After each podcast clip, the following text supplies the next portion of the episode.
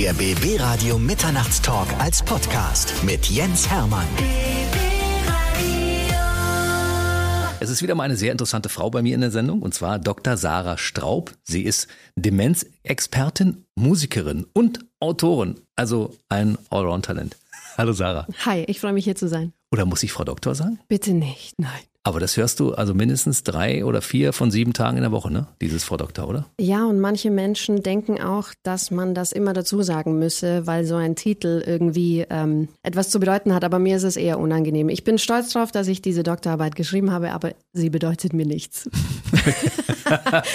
aber es ist schön, dass du den Titel hast und auch das Wissen, was damit zusammenhängt, ja. weißt du. Aber es gibt ja regelmäßig Leute, auch in dieser Sendung zum Beispiel, die darauf Wert legen, dass der Doktortitel genannt wird. Ja. ja, ja, das kann ich mir gut vorstellen. Aber vor dem Doktortitel war ja die Musik. Ja. Wir werden deine Geschichte ausführlich erzählen und dann werden wir anschließend das Thema Demenz nehmen. Und du bist heute hier, weil du bist eine der Expertinnen, die das schaffen, ganz leichtfüßig über Demenz zu reden. Weil viele haben das ja in der eigenen Familie und reden gar nicht drüber, weil es so ein bisschen Tabuthema ist. Und bei dir fühlt sich das so leicht an, wenn du darüber redest. Ich weiß nicht, wie du das machst. Kannst du das erklären? Ja, ich möchte tatsächlich Fürsprecherin sein für die Betroffenen, weil ich der Meinung bin, dass Menschen mit Demenz ganz normale Leute sind, die ein Recht darauf haben, dass sie in der Mitte unserer Gesellschaft bleiben. Äh, wir definieren uns viel zu sehr über unsere geistige Leistungsfähigkeit und wir machen uns gar nicht die Mühe, diese Menschen besser kennenzulernen in ihrer Erkrankung. Dafür kämpfe ich jeden Tag und versuche deswegen das Thema auch mit Leichtigkeit zu behandeln, damit man Mut hat, sich damit auseinanderzusetzen. Viele Menschen die wollen gar nichts davon hören, weil es irgendwie so gruselig ist und man hört so viele furchtbare mhm. Geschichten drüber. Aber ähm, das muss gar nicht sein. Demenz ist nicht nur schrecklich. Aber es sind auch eine Menge Leute betroffen in Deutschland, ne? Es sind ja ein paar Millionen. Also wir haben 80 Millionen Einwohner oder 83 mittlerweile und äh, ein, zwei Millionen sagt man und Dunkelziffer noch höher sogar, ne? Genau, 1,8 Millionen sind es offiziell, aber die Dunkelziffer ist äh, mit Sicherheit höher. Ähm, wir lernen ja gerade erst in der Forschung, das gut zu diagnostizieren. Viele Menschen bekommen die Diagnose noch gar nicht richtig gestellt. Es wird immer mehr werden, also jetzt zum Beispiel die Babyboomer, ja. Mhm also die Generation, die in den 60ern, 50ern, 60ern, Anfang 70er geboren ist, das ist, sind über 30 Millionen Menschen in Deutschland und die werden jetzt in den nächsten Jahren älter und irgendwann alt. Und äh, wir müssen uns wirklich gesamtgesellschaftlich die Gedanken machen, wie wir diese Menschen gut versorgen und sie ihnen ein gutes Leben ermöglichen. Wir sind immer weniger junge, mhm. immer mehr ältere Leute. Oh Mann, es sollte eigentlich das drängendste Thema für uns sein, aber es ist echt schwer, da Menschen dafür zu gewinnen, weil man es gerne totschweigt. Hm. Sind wir alle davon betroffen? Kriegen wir das alle irgendwann mal? Je älter wir werden, desto höher wird das Risiko sein, an einer Demenz zu erkranken. Also wenn du 90 wirst, äh, dann äh, zu einer Wahrscheinlichkeit von 25 Prozent wirst du eine Demenz entwickelt haben. Ähm, es gibt Menschen, die bleiben gesund. Es gibt Menschen, die werden schon recht früh krank. Die Faktoren im Einzelnen sind ehrlich gesagt noch nicht ausreichend erforscht. Wir wissen es nicht. Es gibt Menschen, die wahnsinnig gesund leben ihr Leben lang und trotzdem eine Demenz bekommen. Und es gibt Menschen, die rauchen ihr Leben lang, kümmern sich nicht um die mhm. Ernährung, machen keinen Sport und bleiben gesund. Why? Ja, mhm. ähm, natürlich gibt es Faktoren, die das Risiko erhöhen oder senken, aber zu 100 Prozent haben wir es nicht in der Hand. Gut. Wir werden das Thema Demenz gleich mal ausführlich besprechen, aber erst wollen wir natürlich mal in, de in deine Vita eintauchen. Du kommst aus Bayern, ja, bist in einem kleinen Dorf namens Lauing geboren. Ne? Na, ja, Lauingen, genau. Ach, das ist ja schon eine Stadt. Wir haben, glaube ich, 5000 Einwohner. Okay. In einer, äh, als Berliner ist das immer eine andere Perspektive, ne? Okay. In einer kleinen Stadt namens Lauing geboren in Bayern und zwar am 1. Juli 1986. Yes. Gut. So, und äh, anfangs war die Musik, weil dein Vater ist natürlich als Dirigent jemand, der gesagt hat, Kind, Musik ist wichtig, mach Musik. Und bei dir musste man oder ist man offene Türen eingerannt, weil du hast von Hause aus ja eine große Begeisterung für Musik gehabt. Ne? Genau, also ich habe schon als kleines Kind gemerkt, dass das für mich was ganz Tolles ist. Mein Vater hat mir dann ein Klavier gekauft und hat mir jeden Morgen vor der Schule seit meinem sechsten Lebensjahr Klavierunterricht gegeben. Ähm, das war für mich total toll. Ich habe Jahre gebraucht, bis ich gecheckt habe, dass das nicht bei allen Kindern so läuft. Dass nicht jeder morgens um sieben Klavierunterricht hat. Ich habe noch äh, ein paar Brüder, Mhm. Drei an der Zahl, die sind auch bei meinem Papa aufgewachsen. Die sind gar nicht begeistert von Musik. Ist echt komisch. Also mich hat er total abgeholt. Mein Vater hat den ganzen Tag zu Hause. Bis heute hört er immer Musik, sucht Stücke für seine Orchester und äh, liebt einfach alles, was mit Musik zu tun hat. Und das habe ich total von ihm geerbt. Und mir war mit sechs Jahren schon klar, ich will mal auf die Bühne und ich will Musikerin sein, ich will Sängerin Ach, sein. Krass. Ja, und dann hat er mir immer Bob Dylan-Platten vorgespielt und hat mir die Geschichten zu den Liedern erzählt und dachte mir, wie krass, ja, was für krasse Geschichten, ähm, der da erzählt und wie man das auch dann zeitgeschichtlich einordnen kann. Das hat mich alles total fasziniert. Ich wollte das auch machen. Siehst du? Deshalb bin ich zum Radio gegangen. Ich war damals auch schon so ein bisschen der Unterhalter. Ich habe meine Eltern immer entertained Sehr und habe ich habe wirklich von frühester Kindheit an. Ich habe mit drei Jahren mein erstes Radio bekommen. Seitdem habe ich Radio gehört. Alles, was es so gab, ne? Also die komplette Bandbreite. Natürlich auch Bob Dylan, logischerweise. Geil, geil. Ja, und das ist ja jetzt nicht jedermanns Sache, aber man muss ihn einfach mitbekommen haben. Er hat einfach einen großen Impact auf die Musikgeschichte. Hm. Du, das gab Erlebnisse. Wir am Lagerfeuer, Blown in the Wind. Absolut. Ja, gehört dazu einfach, ne? Total. Und so gut wie Bob Dylan singt dann jeder. Stimmt, besonders singen kann er nicht, aber er ist ein großartiger Musiker. Ja. Du hast dann aber gleich noch zwei Instrumente dazugelernt, ne? Kurz danach. Genau, ich habe dann Klarinette noch angefangen. Das ist eigentlich das Instrument, das ich am besten spielen kann.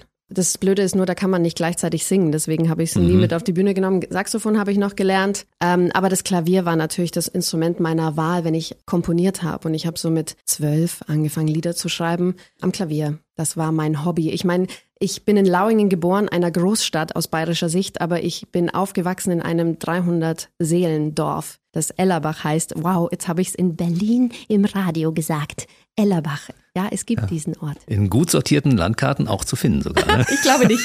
Naja, auf jeden Fall konnte man da nie viel machen und deswegen habe ich meine Zeit am Klavier verbracht. Wenn ich sehe, wie du Musik machst, ja, mit welcher Leidenschaft und wie gut du Klavier spielst, kann ich mir kaum vorstellen, dass es ein Instrument gibt, das du besser beherrschst als dieses Klavier, weil das ge- geht ja so, das ist so, weiß ich nicht, das ist wie, wie verwachsen mit deinen Händen, weißt du? Das stimmt, aber die Klarinette, das, das ist schon auch ein geiles Instrument, voll underrated. Man sollte viel mehr Klarinette hören. Es ist aber, äh, ja, ich habe es seit Jahren nicht mehr gespielt, ehrlicherweise. Es verstaubt im Schrank. Das ist aber schade. Total. Hm.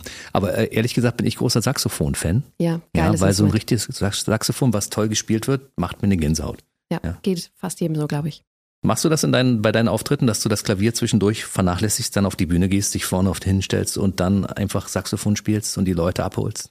Das habe ich eine Weile versucht und dann festgestellt, scheiße, dafür müsste ich öfters üben. So gut wie Candy Dulfer muss man dann auch sein, um das ja, hinzukriegen. irgendwie, Ja? das war dann irgendwie Panne und jetzt hole ich mir lieber Leute auf die Bühne, die das gescheit können. Gut.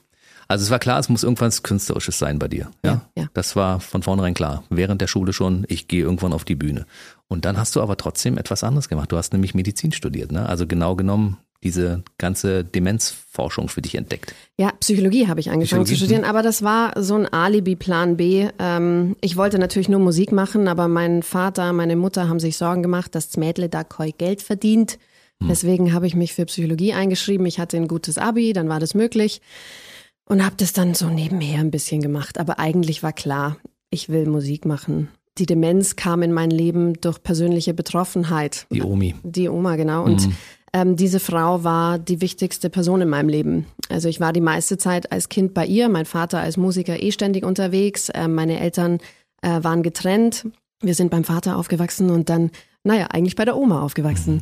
Und äh, ich habe diese Frau heiß und innig geliebt. Und als sie an einer Demenz erkrankt ist, ähm, hat sich mein Leben komplett geändert. Ich wollte sie gerne selbst pflegen, mich selbst um sie kümmern und habe total schnell gemerkt, dass ich überfordert bin. Und es war so eine krass schwere Zeit, ähm, dass ich das nicht auf mir sitzen lassen konnte. Ich habe dann mein Studium doch ernst genommen, habe es auf Demenz ausgerichtet, versucht, so viel wie möglich darüber zu erfahren und ähm, habe beschlossen, zweigleisig zu fahren. Also ich habe die Musik zu meinem Beruf gemacht, aber eben auch das Thema Demenz. Hm, Wenn das jemand vorher gehört hätte, hätten alle gesagt, das funktioniert nicht. Das, nee, ich habe selber jahrelang gedacht, das funktioniert nicht. Ich habe jahrelang auch noch gedacht, ich muss mich irgendwann für eins entscheiden, weil es ist einfach zu krass. Man kann nicht halbscharig Demenzforscherin und äh, keine Ahnung Begleiterin für Angehörige sein und halbscharig Musik machen. Aber ich glaube, ich habe einen Weg gefunden, beides sogar zu kombinieren. Ich glaube auch, dass du das geschafft hast. Aus Ja. meiner Sicht ist es so. Wenn man da reinschaut in das Leben der Sarah Staub, dann sagt man, wie geht das? Also der Tag hat 24 Stunden, davon muss man acht schlafen, dann bleiben 16. Und die sind auch genutzt, ne? Ja, man muss nicht mehr acht Stunden schlafen. Man kann das mit viel Training noch reduzieren. Ja, wie viele Stunden schläfst du denn pro Nacht? Naja, sechs brauche ich. Okay, Dann habe ich noch zwei Stunden mehr wie du. Das stimmt. Also ich hätte gern schon, wenn ich es irgendwie hinkriege, acht, weil mein Gehirn muss ja wieder runterfahren, weißt du? Einmal Reset drücken und wieder aufräumen da drin, weil im Laufe Ja. des Tages kommt da eine ganze Menge Zeug rein. ne? Absolut. Und da sind acht Stunden Schlaf doch nicht das Schlechteste oder reichen sechs Stunden tatsächlich aus? Nee, also acht Stunden ist zumindest auch, was die Wissenschaft sagt, am gesündesten. Und wie schaffst du es dann trotzdem mit sechs hinzukommen? Ja, schau mich an. Du siehst toll aus. Oh, danke. Ich finde, ich schaue fertig aus. Echt?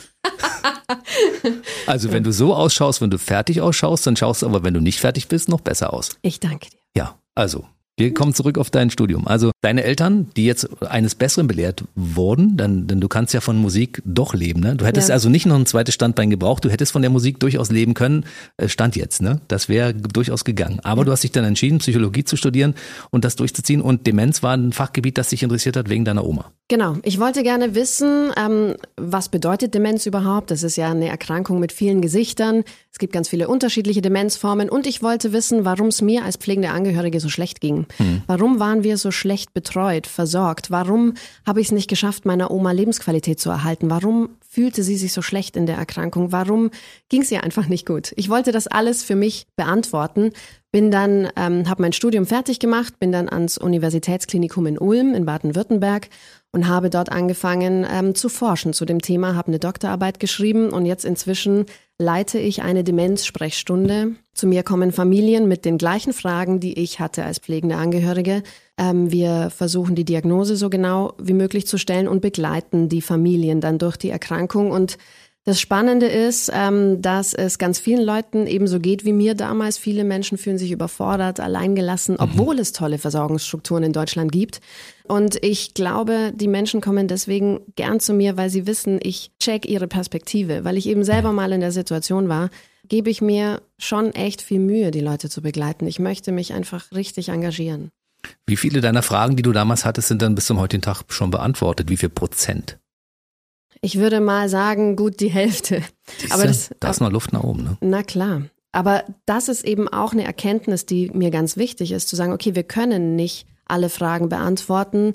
Wir können auch nicht jedes Problem ideal lösen. Auch so ähm, im Umgang mit Menschen mit Demenz, mit Betroffenen. Es gibt immer wieder mal Situationen, die sind einfach schwer. Und das ist auch in Ordnung, ja. Wir versuchen unser Bestes als Angehörige und als Menschen des medizinischen Versorgungssystems, aber manchmal ist es einfach echt schwer. Wir reden nachher nochmal ausführlich über deine Musik. Mhm. Aber ich hatte ja den Leuten versprochen, die jetzt zuhören, dass wir erstmal über Demenz reden. Ja. Das heißt, wir fangen mal an mit der Definition am besten, damit Ja. man das auch mal nachvollziehen kann. Was ist Demenz überhaupt? Genau, also Demenz ist eigentlich nur ein Überbegriff für viele unterschiedliche Erkrankungen und bedeutet, in irgendeiner Form besteht ein geistiger Abbau, Gedächtnisstörungen, Aufmerksamkeitsstörungen, Orientierungsstörungen, gibt ganz viele unterschiedliche Sachen, die betroffen sein können. Alles, was man als Kognition bezeichnet. Demenz besagt aber jetzt nicht, woher das kommt, was die Ursache ist.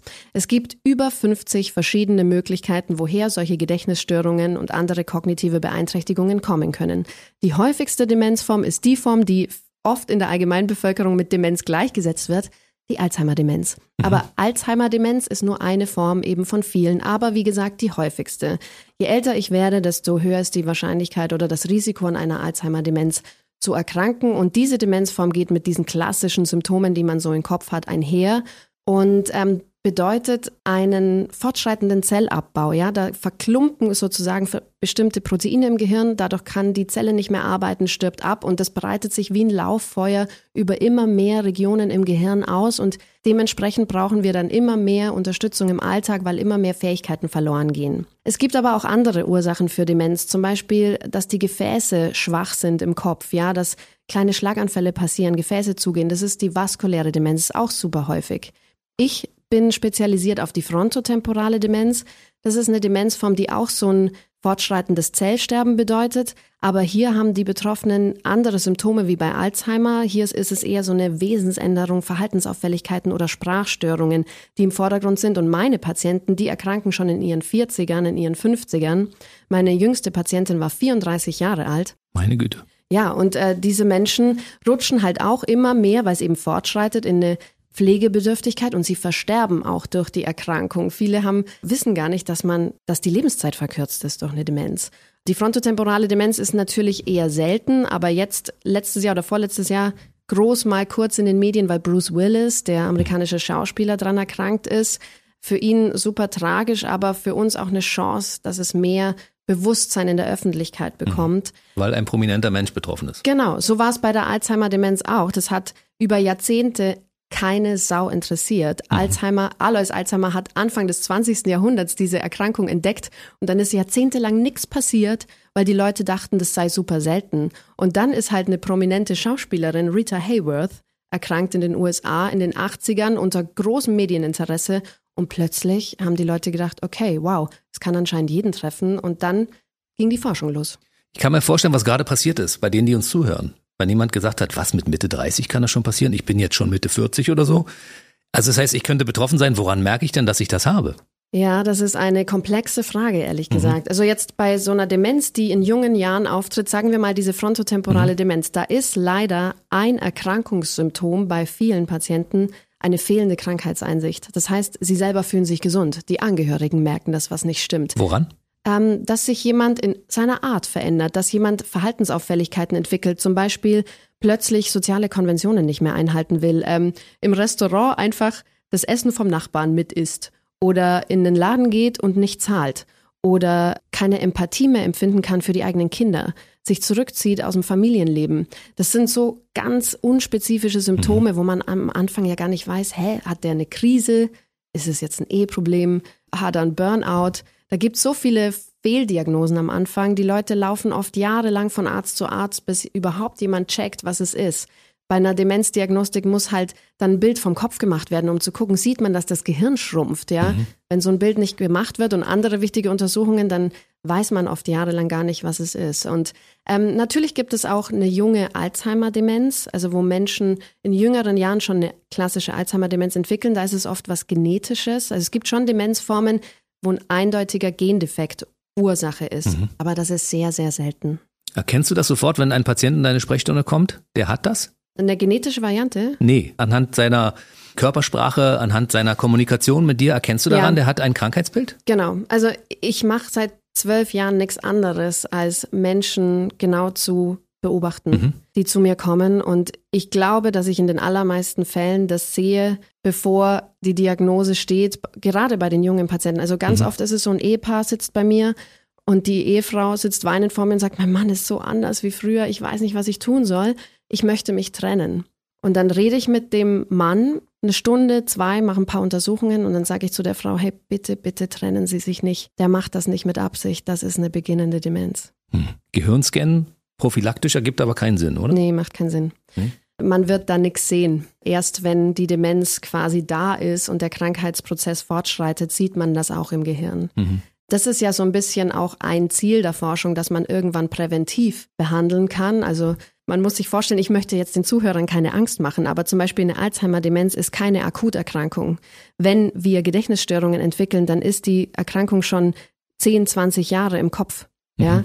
Und äh, wenn wir dann im Alltag merken, es ist irgendwas oder es stimmt irgendwas nicht, dann ist das eigentlich die Spitze des Eisbergs. Wir müssten die Leute eigentlich behandeln Jahrzehnte vorher. Aber wir wissen ja nicht, wer später eine Alzheimer-Demenz entwickelt, deswegen gibt's da nichts. Ja, aber mhm. die Forschung ist dran, da wird wahnsinnig viel gearbeitet in Deutschland und überall auf der Welt und ich bin mir sicher, dass wir irgendwann mal eine bessere Lösung haben werden. Aber es wird halt nicht ein Medikament für Demenz geben, sondern viele unterschiedliche Medikamente, weil eben viele unterschiedliche Erkrankungsprozesse da dahinter stecken unter diesem Deckmantelwort Demenz. Mhm. Super komplex. Ja, es gibt dann noch keine ordentlichen Medikamente im Augenblick. Also es gibt Medikamente, die, sagen wir mal, punktuell ein bisschen helfen, ne? aber es gibt kein Medikament, ja. wo du sagst, das setzt man jetzt mal ein. Also wir finden die Medikamente schon relativ frustrierend. Ich bin aber auch dafür, dass man es versucht, mhm. weil ähm, es macht schon im also psychisch einen Unterschied, wenn ich das Gefühl habe, ich kann aktiv was gegen diese Erkrankung tun. Ich nehme da eine Tablette. Das mag vielleicht viel auch Placebo-Effekt sein, aber der ist eben auch wichtig. Aber dann würde ja ein Placebo unter Umständen auch, auch ausreichen, oder? Ich möchte jetzt niemandem auf die Füße treten. Aber sag von meinen jetzt, Kollegen. Aber ganz ehrlich, ja. Ja. Gut, das wollte ich wissen. Kann man denn präventiv etwas tun? Na klar. Wenn ich jetzt als, als sagen wir mal Mitte 50-Jähriger sage, ich möchte was dagegen tun, was kann ja. ich tun? Also, erstmal die wichtigste Info vorweg. Ihr seid nicht selber schuld, wenn ihr eine Demenz bekommt. Ja, man kann das Risiko nie auf Null setzen. Aber mhm. ja, man kann über den Lebensstil das Risiko verringern. Und mhm. wenn ich dann zum Beispiel eine genetische Veranlagung, welcher Art auch immer für Demenz habe, kann ich die Demenz nach hinten schieben. Mhm. Dann kriege ich sie später. Und das ist ja schon mal gut. Mhm. Also, wir sollten gesund leben. Es ist so trivial, wie es klingt. Spaß ja? haben. Genau, also äh, die Wissenschaft hat bestimmte Dinge auch schon ganz eindeutig belegt. Zum Beispiel sollten wir Sport treiben. Gemäßigten Sport, man muss sich jetzt nicht mega auf, auspowern, aber man braucht körperliche Fitness. Mhm. Wer schon sich nicht so gut fühlt, schnelles Walken zum Beispiel, regelmäßig raus an die frische Luft. Spazieren gehen. Perfekt, spazieren mhm. gehen, genau. Ähm, gesund essen. So wenig industriell verarbeitete Lebensmittel wie möglich. Ähm, auch kein Rocket Science, dass McDonald's weniger gut ist, als wie wenn ich ähm, frisches Obst, frisches Gemüse, Hülsenfrüchte, Fisch, wenig Fleisch, Olivenöl, so mediterrane Diät. Mhm. Ist am besten untersucht, hat die Zelle alles, was sie braucht. Wir sollten uns geistig fordern, ja. Beschäftigt euch mit Dingen, die euch Spaß machen. Ich brauche jetzt nicht irgendwie jeden Tag äh, Gedächtnistraining-Programme absolvieren, kann ich auch machen, wenn es Spaß macht, aber es geht einfach darum, sich mit was zu beschäftigen, was einem Freude bereitet. Mhm. Soziale Kontakte. Kontakte pflegen. Es ist irre, aber das ist wissenschaftlich belegt, dass Leute, die sehr vereinzelt leben und einsam sind, dass die ein höheres Risiko für eine Demenz haben als Leute, die gern unter Leute gehen und die ein gesundes äh, soziales Umfeld haben. Ja, ähm, dann gibt es Risikofaktoren für Demenz, die kann der Arzt beheben, zum Beispiel Bluthochdruck über viele Jahre ganz schlecht mhm. für unsere Gefäße im ganzen Körper, aber eben auch im Kopf. Also Blutdruck gut einstellen, bitte die Medikamente nehmen. Dann Rauchen? Cholesterinwerte, komme ich gleich ah, dazu. Ah, okay, ja, klar. Genau. Cholesterinwerte muss man auch checken lassen mhm. und aufpassen, dass die gut eingestellt sind. Diabetes äh, gut einstellen lassen. Rauchen da muss ich immer ein bisschen aufpassen, weil ich rauche selbst und erzähle dann Echt? auf der Bühne immer. Sieht ich, man nicht. Noch nicht. Ich okay. versuche gerade aufzuhören. Hm? Also ich sage immer auf der Bühne, die Leute sollen nicht rauchen und dann erwischen bin ich mein Publikum nach der Veranstaltung hinter der Bühne, wie ich eine rauchen gehe. Und dann fühle ich mich schlecht. Aber ich möchte hier sagen, es ist ein Prozess, mhm. dieses gesunde Leben zu schaffen. Genau. Okay. Man sollte auch so wenig Alkohol wie möglich trinken. Am besten gar kein, ehrlich gesagt äh, weil jeder Schluck Alkohol ist auch Gift für den Körper. Das ist echt schade. Ich trinke gerne Wein. Ja, ich möchte aber hierzu eine kleine Anekdote erzählen. Es gibt Studien, mhm. die behaupten, nein, ich möchte sogar sagen, belegen, dass zwei bis drei Gläser Rotwein am Tag das Risiko an einer Demenz zu erkranken um die Hälfte senkt. Möchte ich nur mal gesagt haben? Das schaffe ich nicht, aber. Ja, ja, genau. Ich würde auch unterm Tisch liegen. Ähm, diese Studien sind auch mit Sicherheit schlecht gemacht, aber mhm. ich finde es eine ganz witzige Anekdote. Aber man darf es nicht zu ernst nehmen. Alkohol ist natürlich eigentlich schlecht. Du bekommst keine Demenz, aber die Leber macht vorher schlapp, weißt du? Das ist auch keine genau. gute Kombination. Ja, ja, genau, genau. Genau. Also es geht um gesunden ja. Lebensstil, mhm. ähm, Stress. Es gibt auch Studien, die besagen, dass Leute, die sehr viele Überstunden machen. So wie wir beide? Schon wieder so ein mhm. Demenz-Risikofaktor. Oh Gott, ich habe noch gar nicht drüber nachgedacht. Stimmt. Ich kenne dich ja. Ich könnte ja zu dir kommen, wenn ich was merke. Ja, genau. Aber zu wem gehst du? Zu wem gehe ich? Ja. Das ist eh das, das, diese Frage stelle ich mich total oft, weil ich weiß natürlich auch, wie die Tests ablaufen. Mhm. Ich kenne jede Antwort auf jeden Demenztest. Ich werde mich selber später mal bescheißen können, wenn mhm. ich äh, versuche herauszufinden, ob mir was fehlt. Genau. Ja. Wir waren beim gesunden Lebensstil. Ja. Genau, also gesunder Schlaf, ähm, viel Schlafen ist äh, wichtig. Ähm, ja, das ähm, Vermeiden von Stress. Also alles, es gibt ja ganz unterschiedliche Erkrankungen, die dadurch vorgebeugt werden können. Und so ist es eben bei Demenz auch. Hm. Dennoch nochmal, man kann das Risiko nicht auf Null setzen. Das halten wir an der Stelle mal so fest. Ja. ja. Also es könnte sein, dass etwas in uns schlummert, aber ja. wir können es sehr, sehr weit nach hinten verschieben. Genau. Das ist das, was wir in der Hand haben. Und ich möchte auch sagen, selbst wenn man die Diagnose schon hat, kann man durch diese äh, Anpassungen im Leben den Abbauprozess verlangsamen. Man ist einer Demenz nicht hilflos ausgeliefert. Wenn ein Arzt euch das sagt, wechselt ihn. Man kann etwas dagegen tun, auch wenn die Medikamente noch nicht gut sind. Genauso kann ich über nicht medikamentöse Therapien ganz viel erreichen. Also ich schicke keinen Patienten nach Hause ohne Rezept für Ergotherapie. Ja, wo man die Ressourcen, die da sind, stärkt und einfach übt, die Sachen, die noch gut gehen. Wie ein, Kör äh, wie ein Sportler seine Muskulatur trainieren muss, um sein Level zu halten und fit zu bleiben, so ist es mit unserem Gehirn auch. Wir müssen dieses Gehirn trainieren. Würdest du Ergotherapie oder sagen wir mal sportliche Betätigung einer, einer Pille vorziehen? Natürlich. Das ist ja schön. Naja, weil es keine Nebenwirkungen hat. Ja, tatsächlich. ja. Oder ein Placebo. Den Oder ein Placebo, aber ohne dass ich weiß, dass es das ein ist Placebo ist. Genau, das genau. ist der Punkt. Also man, man sollte einem Patienten ein Placebo verschreiben, von dem man nicht weiß, dass es eins ist. Genau. Weil fürs Gehirn ist es wichtig zu wissen, man tut etwas genau. dagegen. Genau, also die Medikamente, die im Moment auf dem Markt sind, es sind bei Demenz, glaube ich, vier zugelassen in Deutschland die bewirken schon ein bisschen was, aber es ist einfach ein geringer Effekt. Und immer wieder gibt's in der Presse Meldungen, so Durchbruch und neues Medikament mhm. kommt und bam, und dann klingeln bei uns die Telefone Tag und Nacht in der Klinik, weil alle wollen's haben. Aber so einfach ist es nicht. Es wird noch dauern, bis es ein richtig gutes Medikament für alle gibt. Mhm. Aber ich höre auch von Leuten, die betroffen sind, zum Beispiel, dass sie Medikamente nehmen und danach irgendwie sich schlecht fühlen, aggressiv werden, schlecht schlafen. Ja, klar. Es ist, ich meine, so ein Medikament, das auf das Gehirn wirkt und es ist ja dann ein geschädigtes Gehirn durch die mhm. Erkrankung, boah, das kann man gar nicht so richtig im Einzelnen vorhersehen, wie das wirkt. Das ist oft auch, man muss ein bisschen ausprobieren. Das ist auch wichtig für die Familien zu wissen, dass es gibt nicht die Pille, die von einem Tag auf den anderen was besser macht, sondern mhm. man muss dann gut beobachten und schauen, tut es ihm wirklich gut oder nicht, muss man mhm. was anderes versuchen. Ja, so ist es leider. Hat Corona negative Auswirkungen gehabt auf Demenzerkrankungen? Ja, ich ähm, hadere auch sehr damit, dass wir das nicht aufarbeiten in der Öffentlichkeit.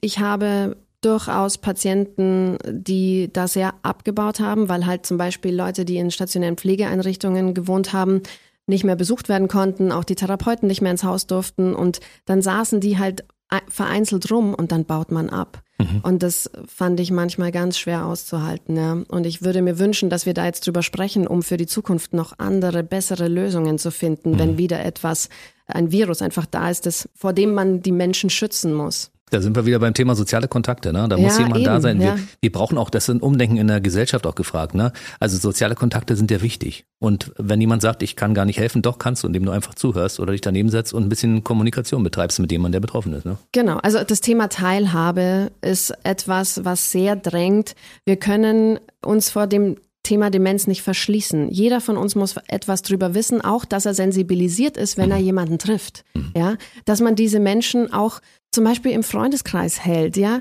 Oft ist es so, jemand, man bekommt mit, einer im Bekanntenkreis hat Demenz, dann meldet man sich bei denen nicht mehr, weil man weiß ja nicht, wie man damit umgehen soll und wie soll ich mit dem reden. Anstatt dass man offensiv damit umgeht, denjenigen weiterhin mitnimmt zum Kartenspielen oder zum Tennisspielen, auch wenn es nicht mehr so gut geht, dass er teilhaben kann am normalen Leben. Mhm. Das ist Lebensqualität und diese Menschen haben ein Recht auf ein gutes Leben. Wir können die doch nicht einfach wegpacken und sagen, ja, jetzt ist ja bald vorbei und der kriegt, der kriegt ja nichts mehr mit. Das stimmt einfach nicht. Selbst wenn Menschen schon in einem späten Stadium ihrer Erkrankung sind, haben die sehr wohl noch die Möglichkeit, sich an sich selbst zu erinnern durch Trigger, also Musik zum Beispiel. Mhm. Äh, meine Oma, ich muss es immer wieder erzählen, Jahrgang 1930, aber weißt du, was ihr Lieblingslied war? Ich habe es schon mal irgendwo bei dir gelesen oder ja? gehört. Das war irgendwas Böhmisches? Nee, Out of the Dark von Falco. Ach, krass, dann habe ich das verwechselt. ja, genau. Und ähm, wenn ich das Lied mit ihr angehört habe, da war sie wieder kurz total sie selbst und hat sich erinnert an Momente, wo sie das Lied vielleicht gehört hat und wir haben das echt gefeiert, dieses Lied. Und das ist so witzig, weil im Pflegeheim bei ihr hat man immer mit ihr gesungen, ho ähm, hoch auf dem gelben Wagen ja, also und was man halt Volks, so macht. Volkslieder, ne? Ja, und ich denke mir, klar ist das nett, aber mhm. holt die Leute doch individuell ab.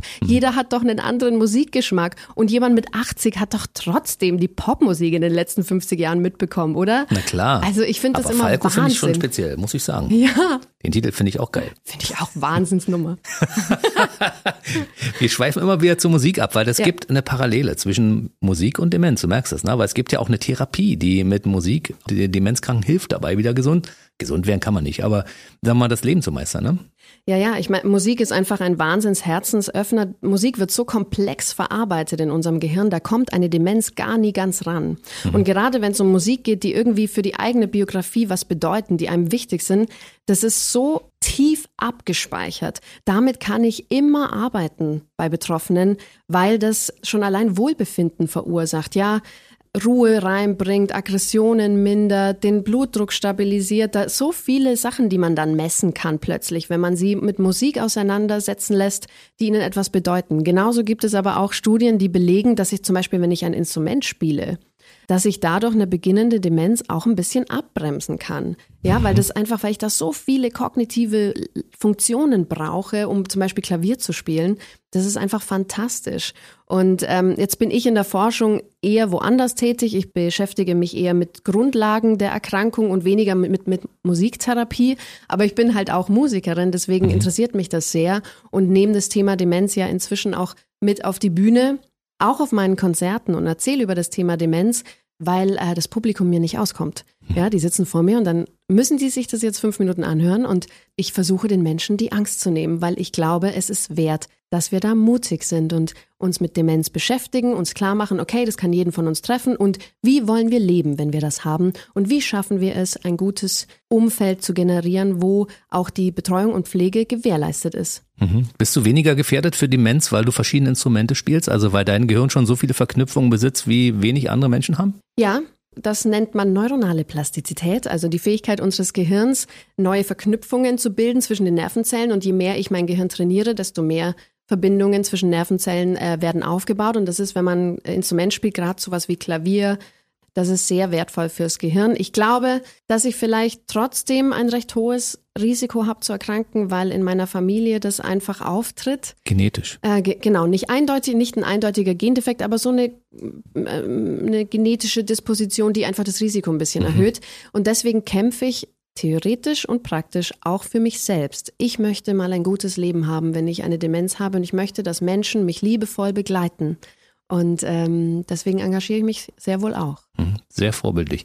Wie hoch ist dann das Risiko, wenn man genetisch irgendwie in der Familie irgendwelche Dinge hat, dass man selbst davon auch betroffen ist? Das ist schwer zu sagen. Also es ist auf jeden Fall so, dass wenn eine familiäre Häufung da ist, dass wenn, was weiß ich, ein Elternteil, ein Großelternteil auch eine Demenz hat, dass es dann umso wichtiger ist, einen gesunden Lebensstil zu pflegen, um das Risiko zu verringern. Ob dann eine Demenz wirklich auftritt oder nicht, sieht man leider erst, wenn es soweit ist.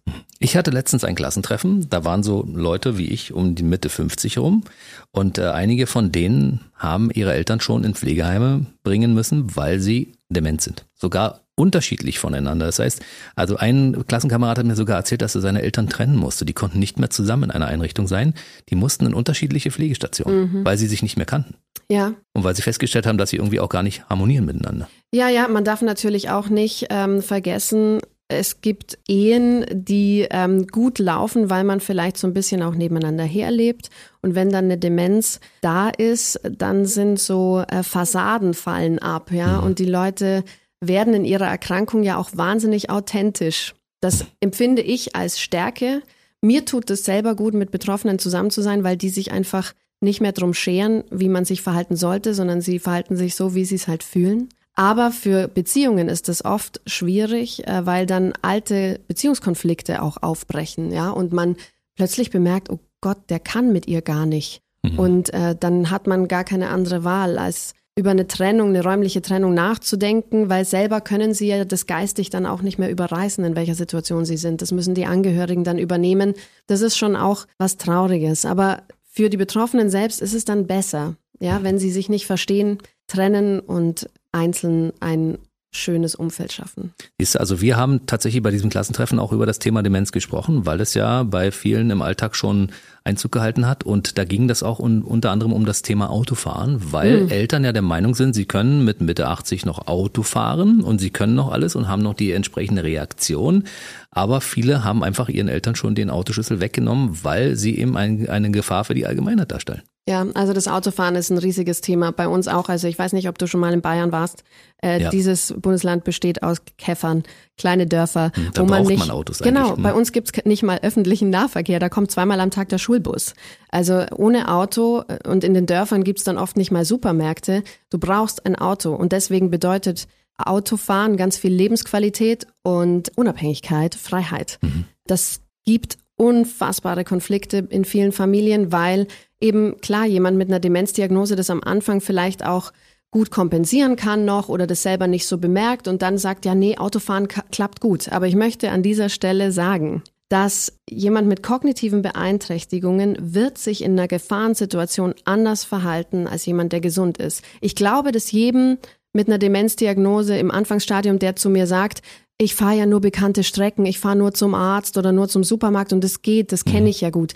Das ist klar, aber darum geht's nicht. Es geht darum, wie verhältst du dich, wenn ein Kind auf die Straße springt oder jemand auf deine Fahrbahn kommt, irgendwas. Da kann jemand mit kognitiven Beeinträchtigungen nicht gleich gut und gleich schnell reagieren wie jemand, der gesund ist. Deswegen mit der Diagnose bitte das Auto stehen lassen, andere Lösungen suchen. Es ist so gefährlich und ganz nebenbei erlischt auch der Versicherungsschutz. Ja, wenn was mhm. passiert und man muss nicht mal selber schuld sein, zahlt die Versicherung nicht, wenn die rauskriegen, dass man eine Demenzdiagnose hat. Siehst du? Und ich weiß zum Beispiel von einigen auch, dass äh, die gesagt haben, die Eltern hatten, waren überhaupt nicht einsichtig, nicht ein bisschen. Und man musste wirklich dann anschließend aber jemanden benennen, der wiederum sagte, du darfst nicht mehr fahren. Es muss ein Arzt sein oder ein Experte. Weil wenn man als eigenes Kind sagt, du darfst nicht mehr fahren, wird man gleich, also da wird man zum Boomer. Ne? Das ist das Problem dabei. Genau, also das ist eh die, die wichtigste Regel für den Umgang mit Demenz ist, sich Hilfe von außen zu holen. Mhm. Ja, das kann man alleine nicht schaffen. Und gerade in so Konfliktsituationen oder bei Konfliktthemen umso wichtiger, jemand von außen dazu zu holen, wo äh, man nicht so emotional persönlich involviert ist. Der Hausarzt zum Beispiel ist für viele Leute einfach auch eine Respektsperson. Wenn der dann sagt, sie dürfen nicht Auto fahren, dann glaubt man es vielleicht eher. Ich meine, man kann beim Autofahren ja auch eine Fahreignungsprüfung machen. Also das geht schon. Wenn ich die Diagnose habe, kann ich zum Beispiel, keine Ahnung, zur DEKRA oder Fahrsicherheitstraining ähm, bei uns in Linte gibt genau. es sowas. Genau. genau. Und dann bescheinigen die mir auch, dass ich äh, fahren kann. Okay, ja, wenn es jemand unbedingt machen will und meint zu brauchen, dann ist man zumindest schriftlich schwarz auf weiß erstmal die nächsten sechs Monate safe. Aber grundsätzlich aus medizinischer, fachlicher Sicht sage ich bitte das Auto lieber stehen lassen.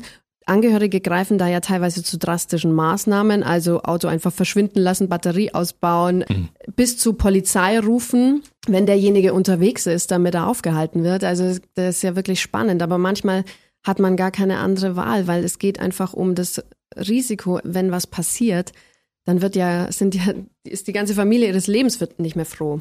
Und deswegen, ähm, ja, schwierig. Besteht die Möglichkeit, dass jemand, der Demenz hat, ein Fahrsicherheitstraining absolviert, da gut durchkommt, perfekt ist und eigentlich gar nicht mehr fahren kann, weil in dem Augenblick das Gehirn irgendwelche Ressourcen mobilisiert, mhm. was normalerweise nicht vorhanden ist? Aus persönlicher Sicht würde ich sagen, ja, das kann passieren, weil es eben äh, Menschen gibt, die gerade zu Beginn der Erkrankung noch gut kompensieren können.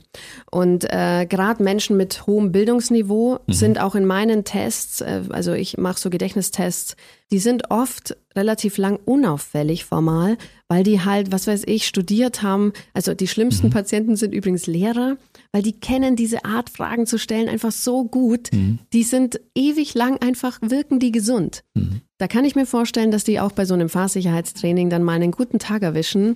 Deswegen nochmal die Aussage, lieber grundsätzlich mit der Diagnose nicht mehr fahren. Du hast gesagt, man soll sich Hilfe holen. Ja. Wie ist die Reihenfolge, wenn ja. man jetzt die Diagnose bekommt? Jemand hat im Umfeld Demenz. Ja, also ich fange mal ein bisschen vorher an. Die Diagnose wird nicht beim Hausarzt gestellt. Der Hausarzt muss an einen Facharzt überweisen, der dann eine Wenn Reihe, er einen Verdacht hat. Wenn er einen Verdacht hat, ja. genau. Und dieser Facharzt muss eine Reihe von Untersuchungen machen. Dazu gehört ein Bild vom Kopf, verschiedene Laboruntersuchungen, mhm. Blutuntersuchungen, Nervenwasser, ähm, eine neurologische Untersuchung, dann diese Gedächtnis-Konzentrationstests. Das muss alles eigentlich passieren. Und mhm. dann bekomme ich eine klare Diagnose, Demenz ja, nein und welche Demenz. Mhm. Und dann ist das Wichtigste, erstmal Informationen über die Erkrankung einholen, zu einer Beratungsstelle gehen. Lieber zu früh als zu spät. Mhm. So früh wie möglich meiner Meinung nach, damit ich erstmal Infos bekomme darüber, welche regionalen Angebote wird es denn mal geben für mich, wenn es schlechter wird zu Hause, wenn wir es alleine als Familie nicht mehr stemmen können. Mhm. Es gibt in jeder Stadt zig solche Beratungsstellen und die sind dafür da, einen zu begleiten. Und ähm, das ist für mich eigentlich das Allerwichtigste erstmal. Und dann zu checken, okay, was können wir jetzt erstmal selber auffangen und aber was tun wir, wenn es schlechter wird? Weil dieses Schlechterwerden kommt immer unerwartet und überraschend. Und dann steht man da. Und dann muss ich eigentlich schon jemand parat stehen haben, wer vielleicht stundenweise ins Haus kommt zur Betreuung. Gibt es Pflegedienste, die mhm. einspringen können? Gibt es eine Tagespflege in der Umgebung? Welche auch Freizeitangebote gibt es für Menschen mit Demenz? Ähm, was ist, wenn es medizinisch irgendeinen Notfall gibt? Wer ist eigentlich mein ärztlicher Ansprechpartner, zu dem ich regelmäßig gehen kann? Ähm, was passiert, wenn es zu Hause gar nicht mehr funktioniert? Welche Pflegeheime gibt es in der Umgebung? Wo ist es schön? Wo könnten wir uns vorstellen, dass derjenige sich wohlfühlt? Was ist, wenn jemand nicht in ein Pflegeheim will? Also wie ich zum Beispiel. Ich würde mhm. nie in ein Pflegeheim wollen. Ich bin einfach wahnsinnig gerne allein. Was macht man mit mir? Ja, es gibt auch eher so Wohngemeinschaften für Menschen mit Demenz. Auch ein geiles Konzept. Oder können wir zu Hause jemanden äh, haben, der 24 Stunden da ist und zu Hause betreut? Sowas gibt es auch. Sowas gibt es auch, genau. Das ist, diese Fragen muss man sich alle stellen. Dazu kommt ja noch eine finanzielle Belastung auch. Genau. Pflege ist teuer. Da muss man dann auch als Familie überlegen, okay, wie können wir das stemmen? Was für Möglichkeiten haben wir? Pflege wird immer teurer werden. Wir werden auch immer größere Schwierigkeiten haben, überhaupt eine Pflegekraft zu bekommen, weil es viel zu wenige Menschen gibt, die in diesem Beruf arbeiten. Da wird viel die Familie auffangen müssen. Und ähm, am schwierigsten finde ich es immer für Patienten, die bei mir sind, die keine Familie haben. ähm, weil dann ähm, ja, wird es einfach schwer. Das muss man echt sagen. Mhm. Gibt es finanzielle Unterstützung für den Fall, dass man sich das gar nicht leisten kann, jemanden zum Beispiel in einer Einrichtung unterzubringen? Ja, ich meine, äh, man bekommt ja äh, Geld über den Pflegegrad. Also mit der Diagnose würde ich erstmal empfehlen, auch, dass man äh, mit der Pflegekasse, Krankenkasse spricht, dass jemand ähm, einschätzt, äh, wie hoch ist der Pflegegrad. Dann bekommt man über die Pflegekasse jeden Monat einen bestimmten Betrag, mhm. der aber natürlich nicht alles abdeckt. Nochmal, Pflege ist teuer und stationäre Pflegeeinrichtungen sind sehr teuer teilweise.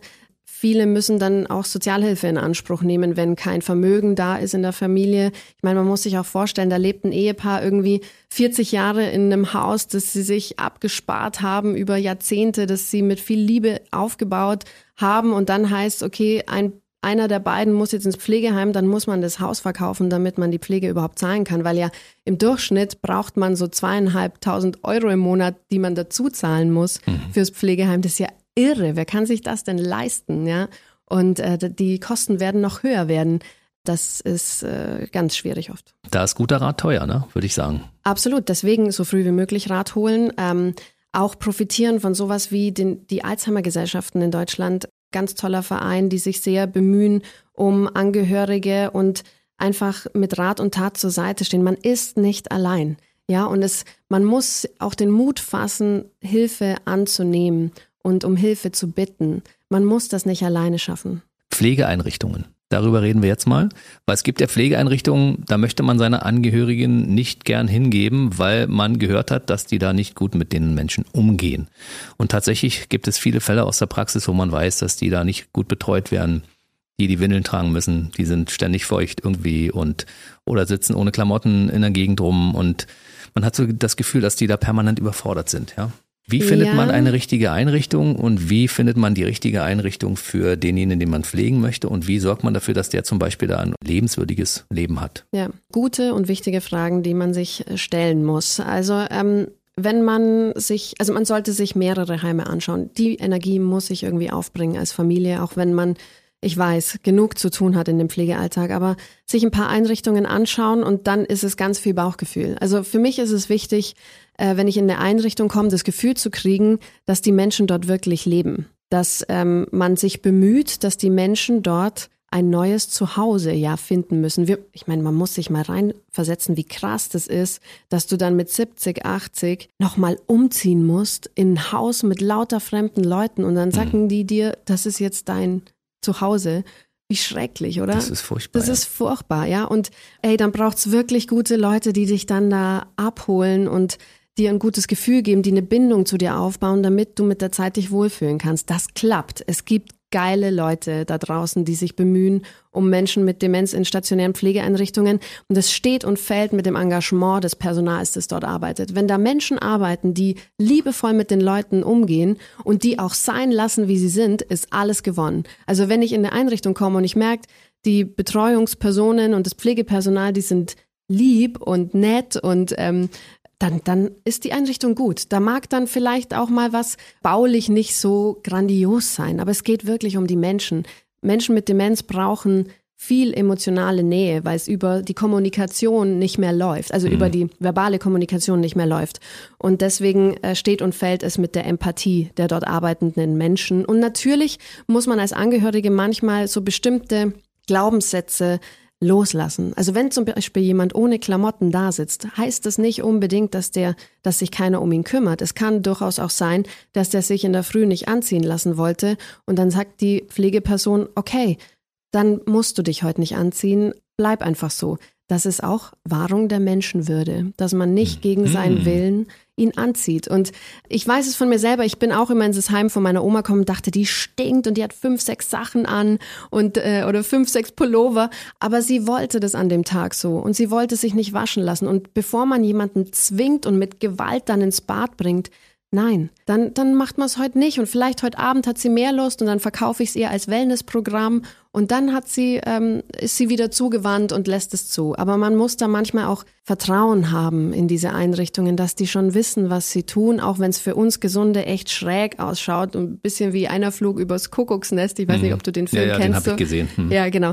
Das, ähm, das ist einfach, es wirkt absurd für jemanden, der nicht vertraut ist mit dieser Umgebung. Aber die Menschen, die dort arbeiten, Meiner Meinung nach in den meisten Fällen geben die ihr Bestes, ja. Okay, also Paradigmenwechsel ist da angesagt, ja. einfach mal eine andere Perspektive, ja. nicht die Perspektive, die man selbst hat, sondern die des pflegenden Personals auch genau. und auch, ne?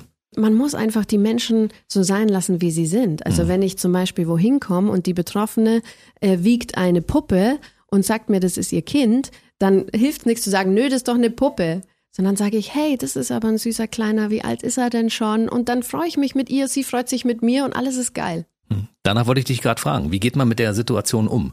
Weil man weiß vom Hörensagen, dass Leute mit Demenz oftmals sehr streitsüchtig sind.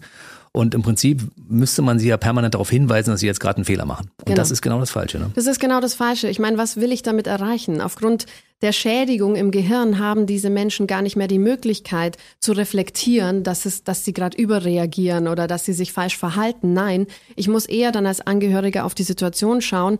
So eine Streitsucht oder mal so eine Gereiztheit in dem Moment, das ist eine, ein Zeichen für eine Überforderung. Also irgendwas in der Situation ist der Person gerade zu viel. Mhm. Und dann muss ich als Angehöriger die Situation verändern, Ruhe reinbringen, aber es hilft nichts, ihn darauf anzusprechen und zu sagen, hey, du reagierst über, so geht es nicht. Da kommt man nicht weiter, sondern ich bin in der Pflicht, das mitzugehen und zu schauen, wie kann ich die Umgebung gerade verändern. Also zu dir kommen ja speziell Leute, die jemanden mithaben im Schlepptau, der Demenz hat. Ja. Aber die Leute, die quasi den ganzen Tag dafür zuständig sind, Demenzkranke zu pflegen und mit dem das Leben zu verbringen, kümmert sich um die auch jemand und wenn ja, wie? Die Angehörigen, das ist ja, ja mitunter, das, ist, äh, das, darf man nicht vergessen dabei, weil es ist ja eine tierische Belastung, sich mit Demenzkranken den ganzen Tag zu beschäftigen. Ne? Genau, das ist mein Lieblingsthema, weil diese Menschen erfahren keine Anerkennung. Mhm. Wir haben keine Vorstellung davon, wie viele Menschen sich jeden Tag aufopfern für einen kranken Angehörigen und äh, die zu Hause quasi 24-7 auf Abruf stehen und betreuen und pflegen und es ist niemand da, der diese Arbeit irgendwie auch abbildet.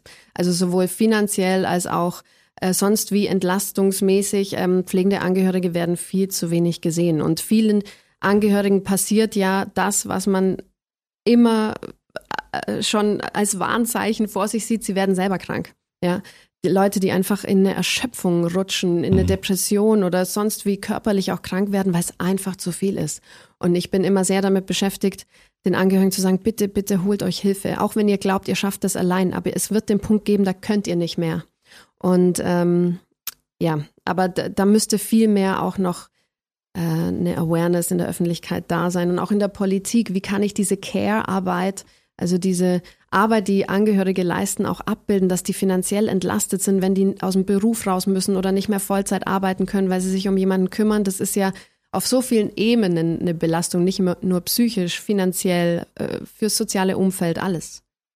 Nur hast du ja, du hast ja selbst eine Demenz-Sprechstunde, da kann man zu dir in die Uni kommen ja. ja und kann äh, mit dir darüber reden, über das ganze Thema, aber du hast auch eine Online-Sprechstunde. Das ist natürlich auch für Leute in unserer Region durchaus interessant, weil bis nach Regensburg ist ein Stück zu fahren.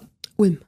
Bis nach Ulm zu fahren ist ein Stück, ne? Ja, ist ein ja, Stück ja, von genau. Berlin, ist ein Stück weg, aber man kann ja online heutzutage mit dir alles machen und theoretisch könnte ein Berliner oder ein Brandenburger auch mit dir Kontakt aufnehmen über deine genau. Online-Sprechstunde. Wie genau. geht das? Also ich habe mir äh, die Frage gestellt, was fehlt denn noch so ein bisschen in der Versorgungslandschaft? Und oft ist es so, dass die Angehörigen irgendwie gerade eine Frage haben oder akut eine Not und dann weiß man nicht wohin. Es ist vielleicht Wochenende, der Arzt hat eh nicht auf, der hätte auch keinen Termin, man weiß sonst nicht, wo man Rat bekommt. Und dann habe ich gedacht, okay, dann mache ich so ein Online-Angebot, da kann man mir und meinem Team eine E-Mail schreiben und wir garantieren, dass wir uns innerhalb von 48 Stunden zurückmelden und ähm, versuchen sofort zu helfen. Ähm, über www.frag-nach-demenz.de gibt es die Möglichkeit, sich kurz zu registrieren und dann kann man sich einfach bei mir melden. Und ich ähm, weiß, dass das immer abgefahren klingt, wenn ich sage, ich bin 24 Stunden am Tag, sieben, die Woche sieben Tage die Woche erreichbar, aber tatsächlich ist es so.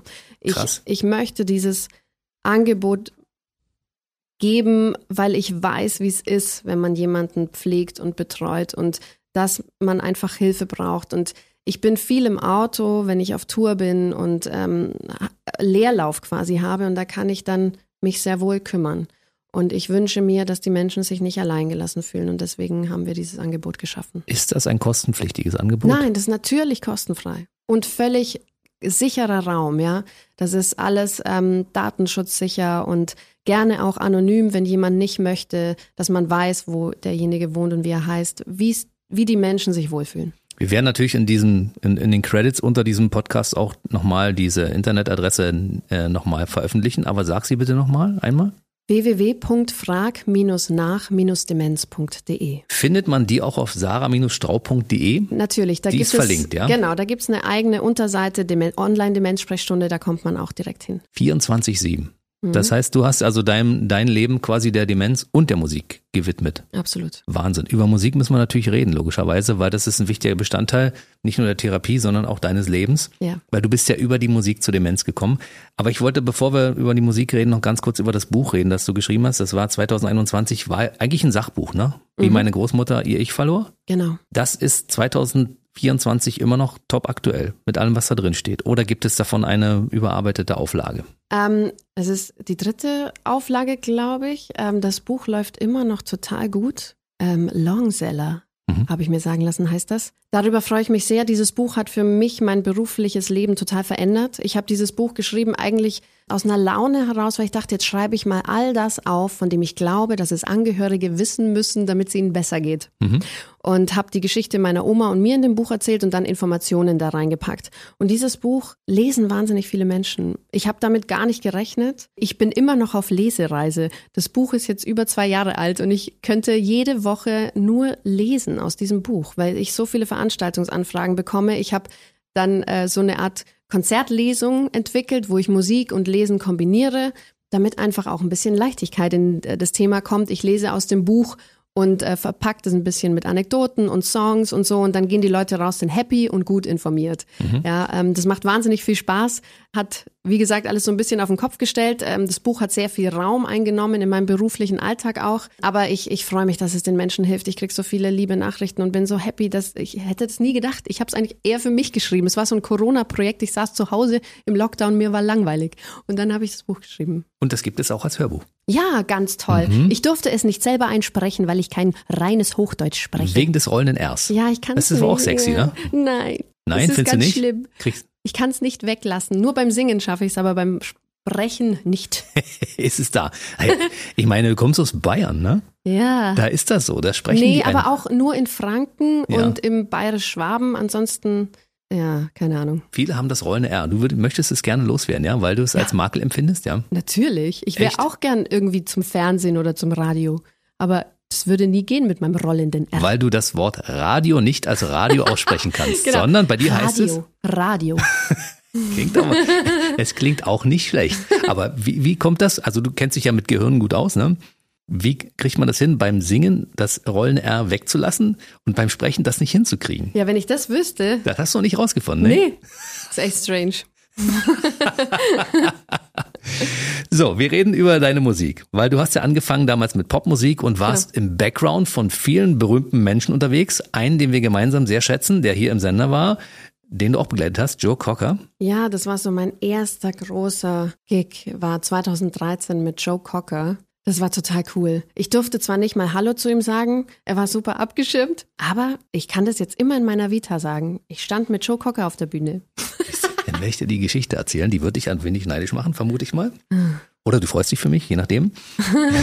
Joe Cocker war ja bei uns im Sender. Ja, ich weiß. Ja, und ich habe damals einen Burger für ihn holen dürfen, also mehrere Burger, weil wir hatten ein Buffet für ihn aufgebaut. Das war nicht so seins. Er hat gesagt, er hätte Appetit auf Burger. Und dann bin ich losgefahren und habe für Joe Cocker Burger gekauft. Also ich war quasi mit dem Wissen in einem Burgerladen, dass ich für Joe Cocker Burger kaufe und habe ihm die geliefert und durfte dabei zuschauen, wie er sie verschlungen hat. Und es war ein ganz, ganz toller Typ mit einer Wahnsinnsstimme. Ne? Ja, geil. Also da, das war ein unfassbarer Typ. Aber auch ein weiterer Mann, der wichtig war in deinem Leben, war hier bei uns im Sender, nämlich Lionel Richie. Genau, genau. Mhm. Mit dem war ich auch ein paar Mal auf der Bühne. War auch spannend. Ja. James ähm, Blunt. James Blunt, Anastasia. Der Graf von Unheilig. ja, genau. Die waren alle schon hier. Ja, geil, geil, Alle. genau. Das war so die Zeit, wo ich eben noch englischsprachige Musik gemacht habe. Damals dachte ich, ich möchte gerne Mainstream-Pop machen und äh, englischsprachig, weil ich eben auch so aufgewachsen bin, eben mit englischsprachiger Musik. Und dann habe ich 2016 Konstantin Wecker kennengelernt, falls die Hörerinnen und Hörer den noch kennen. Klar kennt man Konstantin Das- Wecker, Genau. Und der Konstantin hat irgendwas in mir gesehen und hat zu eine mir Ziehtochter. voll und hat zu mir gesagt, du musst ins Deutsche wechseln. Das geht so nicht. Du bist eigentlich eine Lied Liedermacherin, du weißt es nur noch nicht. und dann hat er mich echt unter seine Fittiche genommen, hat alles auf links gedreht und ich habe meine englischsprachige Musik komplett in die Tonne gekloppt, sie nie, nie wieder live gespielt und habe angefangen auf Deutsch zu schreiben. Ich fand Red damals sehr schön. Danke. Und äh, du klingst in Englisch auch toll, ja, muss ich ganz ehrlich sagen, aber du klingst in Deutsch, also du klingst komplett anders. ja, voll. Du klingst wie eine völlig andere Künstlerin, muss Ja. ich sagen, aber es gefällt mir trotzdem sehr gut, wenn, wenn ich mir Schwalben zum Beispiel anhöre. Ja, ja. Aber es ist natürlich jetzt anders. Also Red war radiotauglich. Ja. radiotauglich, ja. Ähm, jetzt bin ich im Liedermacherfach, das ist nicht mehr Mainstream. Ähm, damit äh, bin ich in den vielen Radiosendern schon raus. Aber das war eine bewusste Entscheidung. Ich habe mir dann auch gedacht, hey, der Konstantin, die Musik, das ist so unfassbar geil. Ich meine, die Leute gehen ja nicht aufs Konzert, um irgendwie nett unterhalten zu werden. Die Leute gehen aufs Konzert, weil sie wo wollen, dass er ihr Leben ändert an dem Abend. Und das schafft er, weil er so unfassbare Sachen sagt und singt. Äh, das ist einfach mind-blowing und dachte mir, sowas will ich auch machen und ich will es auch noch machen, wenn ich 80 bin und mit dieser Mainstream-Englisch-Pop-Sache, da bin ich irgendwann zu alt für. Ich brauche was, was ich mein Leben lang machen kann und wo ich auch glaubwürdig auf der Bühne bin. Und jetzt in meiner Muttersprache natürlich, oh Wunder, ich kann mich viel besser ausdrücken, viel ganz andere Geschichten erzählen und äh, da erlaube ich mir auch, dass es ein bisschen nicht so zeitgemäß klingt, aber so what, ja? Ich liebe es, ich bin genau richtig da, wo ich bin. Und es füllt trotzdem große Hallen. Ja, also die Leute mögen es. Ich bin auch dankbar, dass viele der Menschen, die damals meine englischsprachige Musik gehört haben, immer noch da sind. Die sind zwar ein bisschen wehmütig, aber sie sind immer noch da. Und mal ganz ehrlich, ich meine, mit englischsprachiger Musik ist auch die Konkurrenz so abartig groß. Ich bin da ja untergegangen. Aber ich bin trotzdem dankbar, dass ich so coole Sachen machen konnte, mit äh, Weltstars auf der Bühne stehen. Das ist schon geil. Ja, und ich habe ja nebenbei promoviert. Also es war ja alles verrückt. Ja, dein Tag hat ja auch 48 Stunden, wie wir gehört haben Eben. vorhin. Ne? Das aktuelle Album, das ist Album Nummer 7, heißt Keine Angst. Genau. Und das ist das Schöne, also es, es soll Menschen auch helfen, die mit dementen Menschen zu tun haben, um das Ganze so ein bisschen leichter zu empfinden. Ne? Genau, also mir geht's ums Mutmachen. Deswegen heißt dieses Album Keine Angst. Das ist wie so ein liebevoller Zuruf. Ja? Und äh, ich behandle auf dem Album natürlich nicht nur das Thema Demenz, ich gehe auf ganz viele Sachen ein, was mich halt irgendwie selber bewegt hat. Ähm, es sind auch echt krasse Songs drauf, einer auch auf Schwäbisch mit einer sehr bitteren Geschichte. Aber ähm, ja, vielleicht ist das genau äh, die Aussage, dass nichts muss ein Tabu sein, über alles muss man reden dürfen. Und äh, besonders geht's natürlich um die Stärkung pflegender Angehöriger und Menschen, die mit dem Thema Demenz in Berührung kommen. Ja, der schwäbische Song ist aber auch für uns gut verständlich. Wirklich? Das glaube ich. Zumal es auf sarah-straub.de ja auch die Texte zu den einzelnen Songs gibt. Das kann ich an der Stelle vielleicht auch mal sagen, weißt du? Das Ja, ist, finde ich, eine, eine total gute Idee, Aber dass ich- man, ja, dass man ich- die Alben anklicken kann. nicht. Aber weißt du, ich habe ja den Text von dem schwäbischen Lied auf Schwäbisch notiert. Das bringt ja dem Berliner nichts. Kannst du aber rauskopieren, dann gehst du bei Google Übersetzer rein, sagst Schwäbisch zu Deutsch und dann, Wirklich? ja, dann geht das. Kannst Das du dir- glaub ich nicht. Das kannst du probieren. ne? Das geht. Okay, okay, ja, cool, Übersetzung. cool. Hast du heute noch Schöne was dazugelernt, ne? Das Ja. geht, ja. Ansonsten einfach ChatGPT, damit geht's auf jeden Fall. Ich überlege gerade, wie heißt denn dieses schwäbische Lied überhaupt? Äh, Zeit heult alle Wunder. Genau. Das steht ja auch da, ne? Geil, oder? Also manchmal brauchen wir tatsächlich als, sagen wir mal, wie nennt ihr uns immer so liebevoll? Saupreußen? Äh, Saupreise. die Übersetzung aus dem Bayerischen oder aus dem Fränkischen, weil wir teilweise auch, ja, benutzen ja auch andere äh, Worte, ne?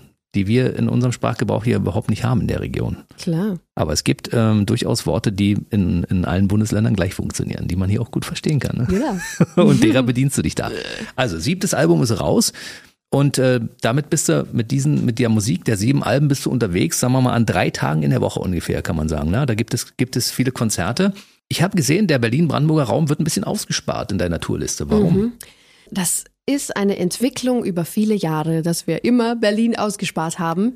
Ähm, ich weiß es nicht genau. Es muss jetzt unbedingt mal Das hier was muss her. anders werden. Ja? Ich bin natürlich mir vollkommen klar, dass als schwäbisches, als schwäbische Ausländerin die Berliner vielleicht etwas misstrauisch sind, ob die Frau aus dem Süden gut ist. aber ich sage, es tät sich rentiere, da mal nicht zum Heere.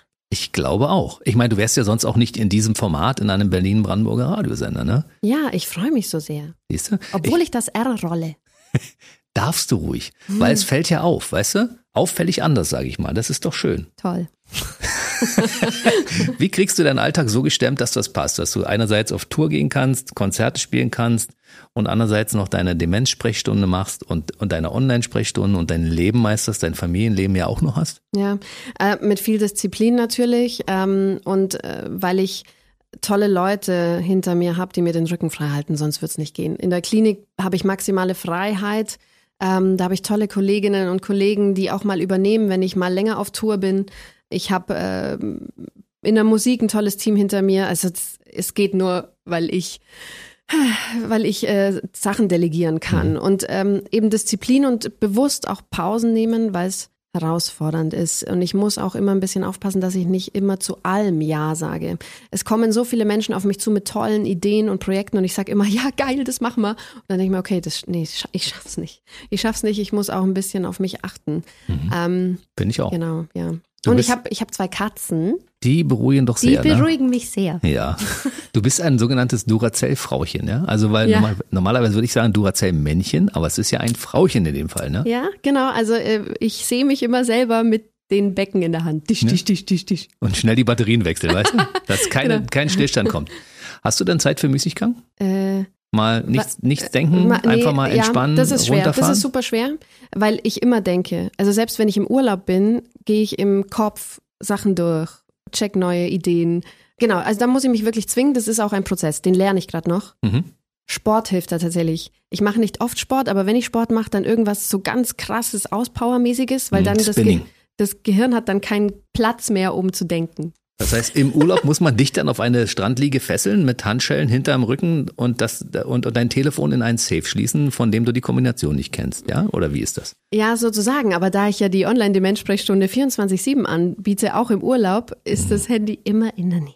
Meine Güte. Also dein Gehirn kann überhaupt keine Demenz bekommen, weil es ständig zu 120 Prozent ausgelastet ist, oder? Ja, oder erst recht bekomme ich eine Demenz, weil es Hast- ständig ein bisschen überlastet ist. Hast du dein Gehirn schon mal angeguckt im Scan, wie das Na aussieht? klar, ich zeige das auch immer in der Klinik. Ich mache immer so äh, Vor, ähm, Vorlesungen für Studenten und dann zeige ich immer einen Patienten mit Alzheimer und daneben Und mein Gehirn, Gehirn. und sage immer, dieses Vierfach so, wunderschöne vierfach Gehirn. so groß. Ja, genau. Sagen wir, dieses wunderschöne, perfekte Gehirn ist meins. Wahnsinn. Also bist du auch zufrieden. Wenn du es anschaust, von der Optik her sagst du, schade, dass das weniger Menschen sehen können, weil ich sehr verdeckt trage unter den roten Haaren. Ja, schade, schade. Kann man das sehen, ob ein Gehirn, also von der Größe her, besser ist als ein kleines? Nee. Wie ist denn das? Nee, nee, nee. Also nee. es kann jemand durchaus ein großes Gehirn tragen, mit dem man nichts und anfangen kann. doof sein, ja. Ja, das geht auch, ja? Ja, ja. Mit der Größe des Kopfes hat das auch nichts zu tun, nein? Nee. Also auch ein kleiner Kopf kann durchaus Kann- ein großes Gehirn drin Ja. haben, was gut Ja, funktioniert ja, ja. und auch Nee, keine Demenz genau, bekommt. Genau. Nee, nee also äh, es gab ja tatsächlich mal eine Zeit, auch selbst in der Wissenschaft, da dachte man, dass zum Beispiel Kopfform irgendwelche Schlüsse zulasse zu, ob jemand besonders gut rhetorisch ist oder da besonders gut. Das ist alles Humbug, das geht nicht. Aber viele unserer großen Persönlichkeiten aus vergangenen Zeiten hatten alle einen Riesenschädel und so einen Aristokratenkopf, ne? Ja, ja, aber das hat wohl eher das Ego dann beeinflusst Ach als so. die Intelligenz. Ich verstehe. Aber es waren ja auch durchaus intelligente Menschen darunter, ne? Das ist richtig. Wollen wir nochmal alles zusammenfassen? Also es gibt ja mittlerweile von dir diverse Bücher. Also das Sachbuch, Ja. wie meine Großmutter ihr Ich verlor, das ist äh, absolut empfehlenswert, lesenswert oder hörenswert in meinem Fall. Genau. Ich höre gerne solche Cool. Sachen, ja. Obwohl du es auch tatsächlich selbst hättest sprechen können, weil du hast eine sehr schöne Stimme. Danke. Und das rollende R stört mich jetzt wenig, muss ich sagen. Dann gibt es Wohlfühlküche äh, bei Demenz. Genau, das war ein super schönes Projekt zusammen mit einem Koch. In, also es ist ein Kochbuch, das auch viel Infos zum Thema Demenz bereithält.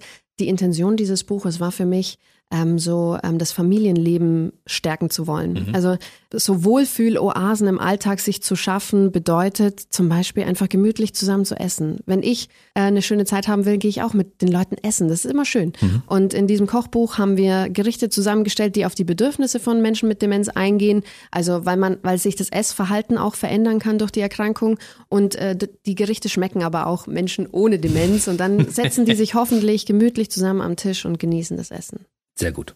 Ja. Dann gibt es einen YouTube-Kanal, da kann man sich also musikalisch schon viele Inspirationen äh, holen. Da gibt's Konzerte mit Konstantin Wecker zum Beispiel Genau. gemeinsam. Es gibt auch Solokonzerte, wo du mit deiner Band unterwegs bist. Da kann man sich das anschauen. Für alle, die zum Beispiel im benachteiligten Raum Berlin-Brandenburg wohnen und sagen, ich würde sie auch gerne mal live sehen, aber ich gucke erstmal bei YouTube rein. Ja, oder halt bei den bösen Streamingdiensten kann man meine Musik ja auch anhören. Bei den bösen Streamingdiensten. Die böse Streamingdienste, wo man nichts verdient. Deshalb böse. Böse für die Künstler, ne? Aber man kann ja einfach auch, so wie ich, ein Album kaufen, Geil. weil das Geld sorgt Hey, dafür, dass du überleben kannst und deine. Online-Sprechstunden Ja. weiter finanzieren kannst. Ich ne? möchte nur sagen, da bin ich sehr stolz drauf. Ich habe relativ gute Verkaufszahlen für CDs. Das ist lustig. Wegen der Zielgruppe, ne? Das Wegen der ist, Zielgruppe, ja, Das genau. ist tatsächlich die Genau. Zielgruppe, die noch CDs kauft. Ich zum Beispiel. Ja, genau. Ich habe gar keinen eigenen CD-Player mehr. Das sagst du jetzt an dieser Stelle, wo du dazu aufforderst, CDs zu kaufen? Ich möchte ehrlich Legst du sein. dir bitte einen CD-Player zu? Ja, ich benutze die dann als Untersetzer. Warum? Ein CD-Player ist toll. Ja, ich weiß, ich will auch wieder einen haben. Ich will auch einen Kassettenrekorder. So wie früher, als ich klein war. Das war schön. Das war eine ganz schöne Zeit. Ja, ich habe da übrigens auch immer Radio gespielt als Kind. Also Radiomoderatorin. Siehst du? Und Da konnte man sich ja immer selber aufnehmen. Mit dem Kassettenrekorder. Ja, das habe ich auch gemacht. Und guck, was aus mir geworden ist. Ja, geil. Der Radiofuzzi, ne? Und du bist Psychologin und Musikerin in, in einer Person. Also ich glaube, wir haben noch viel, viel Gesprächsbedarf, weil die Demenzforschung geht weiter. Das heißt, es werden in den nächsten Jahren noch viele Dinge passieren, die wir Ja. dann wiederum anderen Menschen mitgeben können, die davon betroffen sind oder sich damit beschäftigen wollen. Also ich würde sagen, wir werden jetzt in regelmäßigen Abständen uns hier in diesem Funkhaus treffen Unbedingt. und über das Thema Demenz reden und die Entwicklung, die da so drin ist. Und natürlich auch über deine Musik. Genau, also ich glaube, es lohnt sich ab und zu das Thema Demenz auch ins Radio zu holen, die Menschen ein bisschen mitzunehmen, was es zu wissen gibt, was hilfreich sein kann. Ähm, das macht doch das Leben eigentlich schon leichter für die Menschen. Und da wir alle betroffen sein können, super wichtig. Also mir hat das heute eine ganze Menge gebracht, muss ich sagen. Es war sehr, sehr schön. Ich habe äh, meinen Horizont wieder ein bisschen erweitern können, habe äh, eine tolle Persönlichkeit kennengelernt und ich freue mich darauf, auch musikalisch eine Menge von dir noch zu hören. Also jeden anderen Gast frage ich an der Stelle, wie geht's weiter, was machst du noch? Aber bei dir brauche ich das nicht mehr fragen, weil da ist kein Platz mehr für andere Dinge, weißt du? Ich meine, es ist schon so, wenn man mit 140 Prozent unterwegs ist auf der linken Spur und zwar permanent mit dem Fuß auf dem Gas, dann kannst du nicht sagen, was machst du denn eigentlich noch? Ideen hätte ich noch viele, aber leider ist die Woche nur mit sieben Tagen A 24 Stunden ausgestattet. Mehr geht leider nicht. Genau, wir lassen das einfach so stehen.